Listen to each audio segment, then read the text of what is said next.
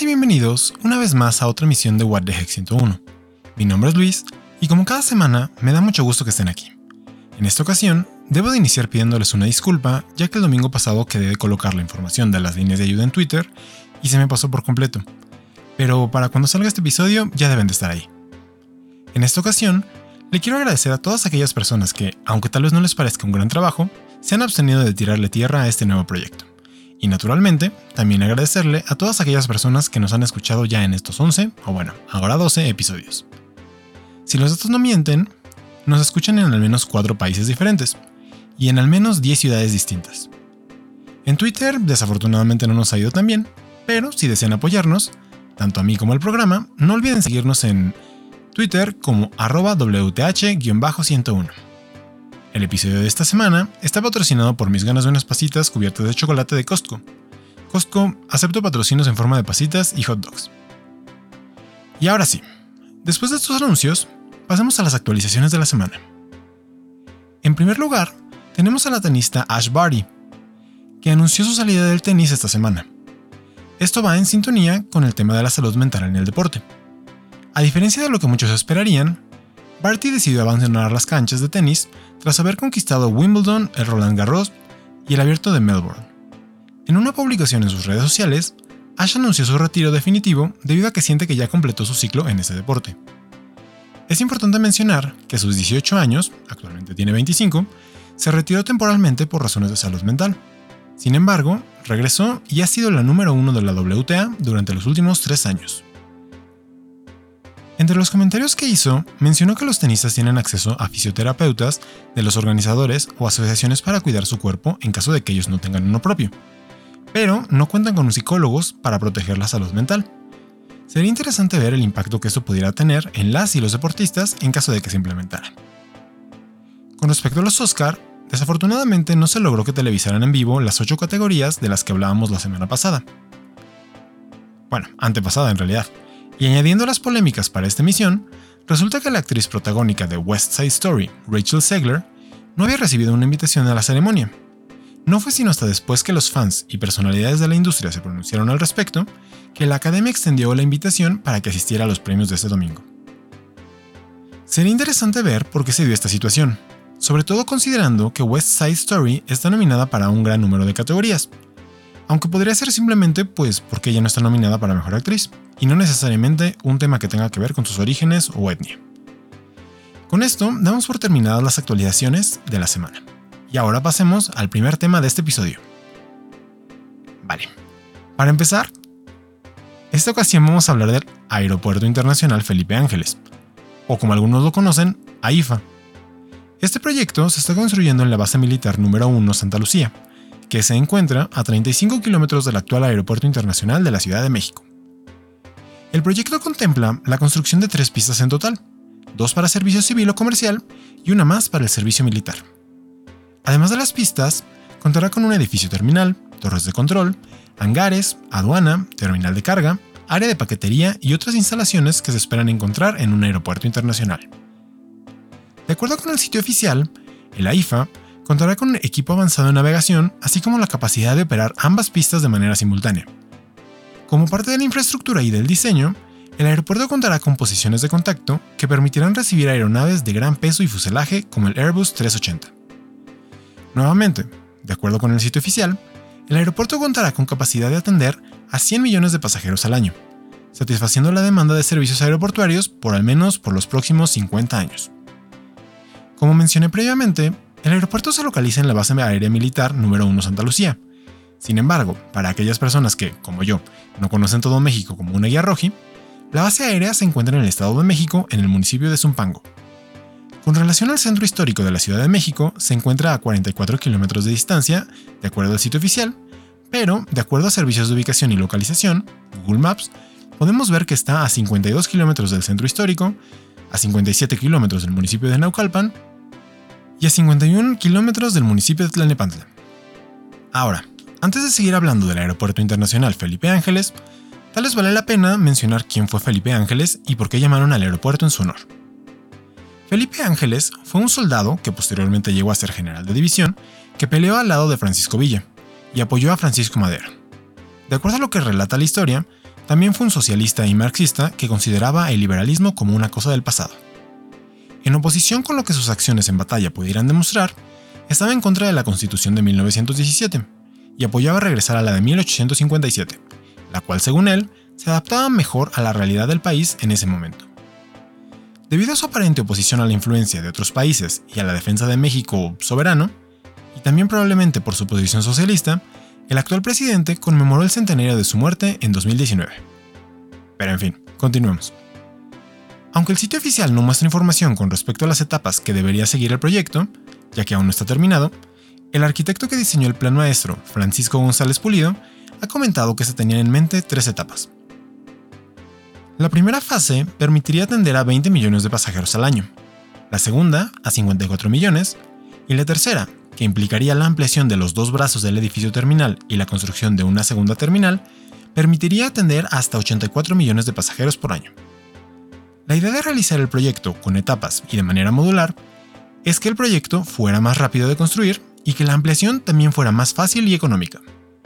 El arquitecto recientemente, y bueno, esto fue posterior a la inauguración oficial, emitió un video en el que comenta que desconoce muchos de los elementos que están siendo colocados en el AIFA. Al igual que ve también una fuerte desviación del plan maestro a nivel de diseño. A lo largo del desarrollo y construcción del nuevo aeropuerto, se han tenido distintos obstáculos. En un inicio, el obstáculo principal fue el ahora extinto aeropuerto de Texcoco. Más adelante, fue la oposición de las personas a la construcción en la base aérea. Una vez que se inició el trazado, se descubrió un pequeño cerro justo donde correría una de las pistas del aeropuerto. Más adelante, se presentaba un conflicto con el espacio aéreo del Aeropuerto Internacional de la Ciudad de México, motivo por el cual se tuvo que rediseñar dicho espacio aéreo.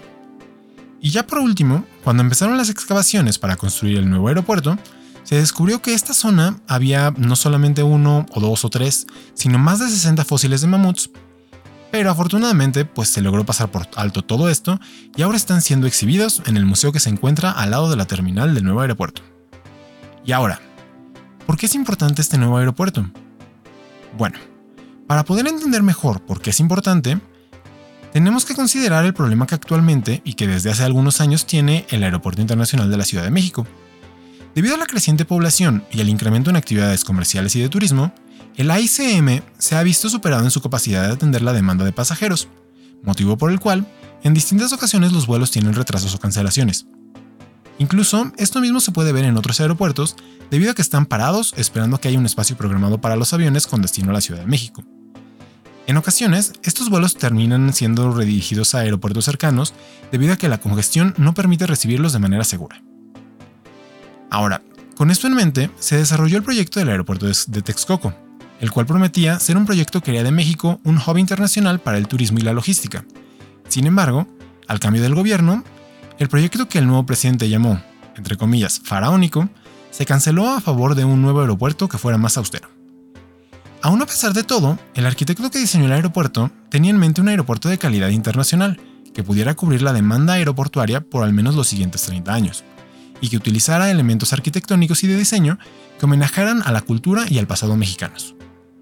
Desafortunadamente, como mucho de lo que pasa en el país, las ambiciones políticas han causado que este proyecto se convierta en una representación física del avance del proyecto de transformación, por lo que era imperativo que se cumpliera en tiempo y forma. Con este objetivo en mente, se han desviado del diseño original y de los materiales que deberían de ser utilizados.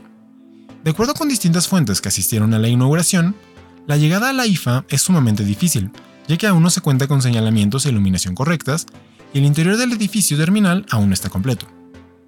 Debido a que el sitio oficial es utilizado como una plataforma para promover el avance de la 4T, en lugar de informar claramente sobre el avance y etapas del proyecto, no me fue posible entender si en realidad el proyecto ya está terminado o no. Sin embargo, con base en las imágenes disponibles en Internet y el diseño original compartido por el arquitecto, lo más probable es que este aeropuerto aún no esté terminado, al menos no en las primeras dos etapas que permitirían atender a 54 millones de pasajeros al año. En lo personal, espero que el aeropuerto retome su curso original y que pueda cumplir con las expectativas marcadas por el diseño original. Sin embargo, veo difícil que pueda ser una alternativa viable al Aeropuerto Internacional de la Ciudad de México, debido a que se convertirá en un bastión del movimiento morenista y contra el que la llamada oposición piensa luchar de la mejor manera que encuentren, pues porque parece ser únicamente un capricho presidencial y pues más que una obra simplemente es para cumplirle justo su gusto. Y ya por último, me gustaría mencionar que considero que en caso de que no se logre el potencial de la IFA, México estará perdiendo una gran oportunidad de posicionarse a nivel internacional en manera turística y de logística. Desde hace tiempo, México ha perdido protagonismo entre la comunidad latinoamericana y ya no se le considera como un gigante en la región.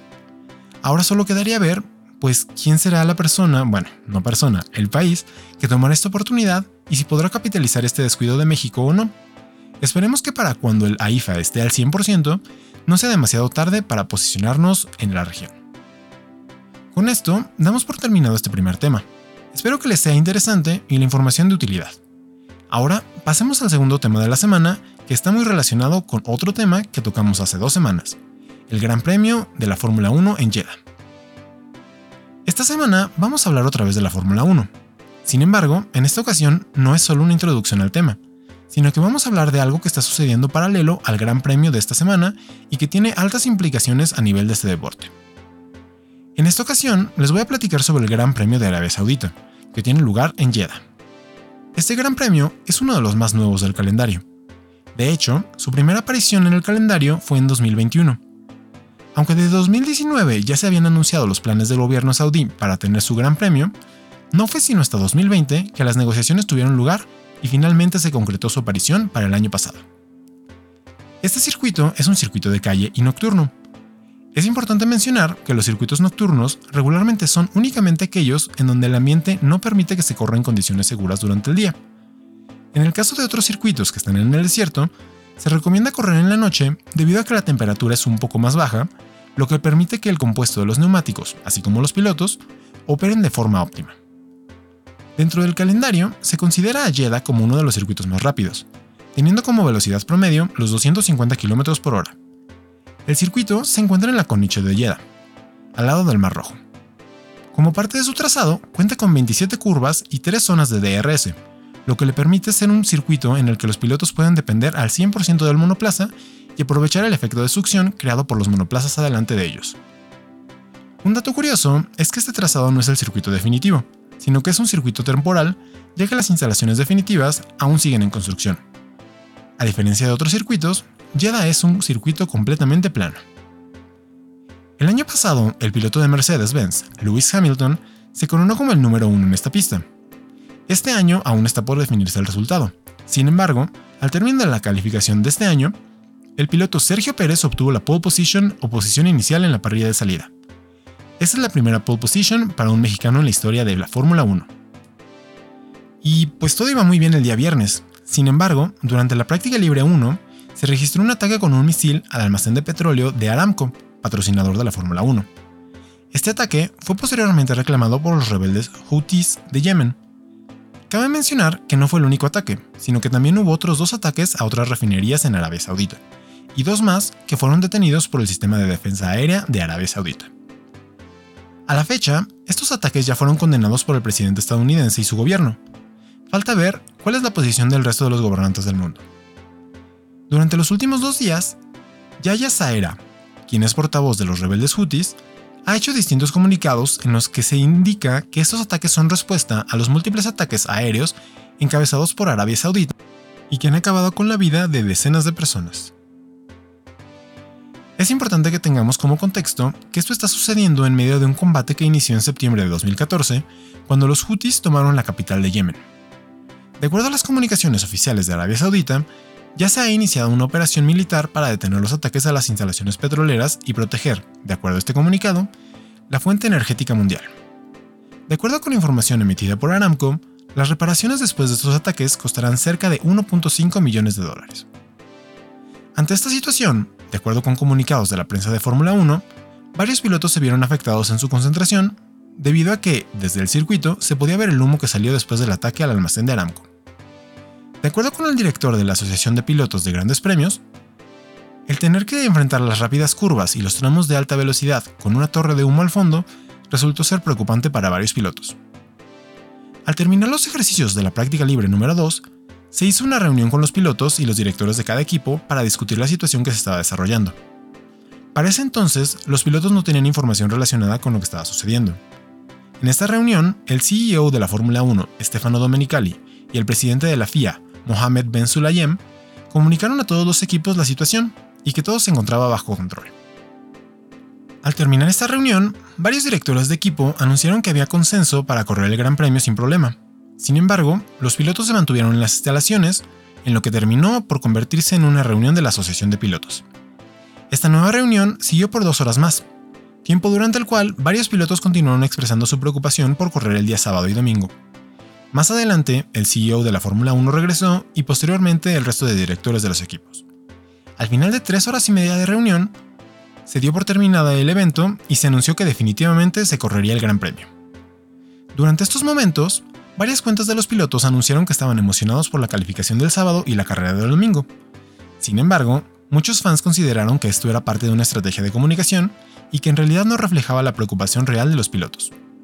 Cabe mencionar al término de la primera reunión se cancelaron las entrevistas con la prensa. Y ahora sí, pasemos al por qué es importante hablar de esta situación. Como recién mencioné, existe una percepción muy fuerte por parte de los fans con respecto a que los pilotos en realidad no querían correr este fin de semana en la carrera.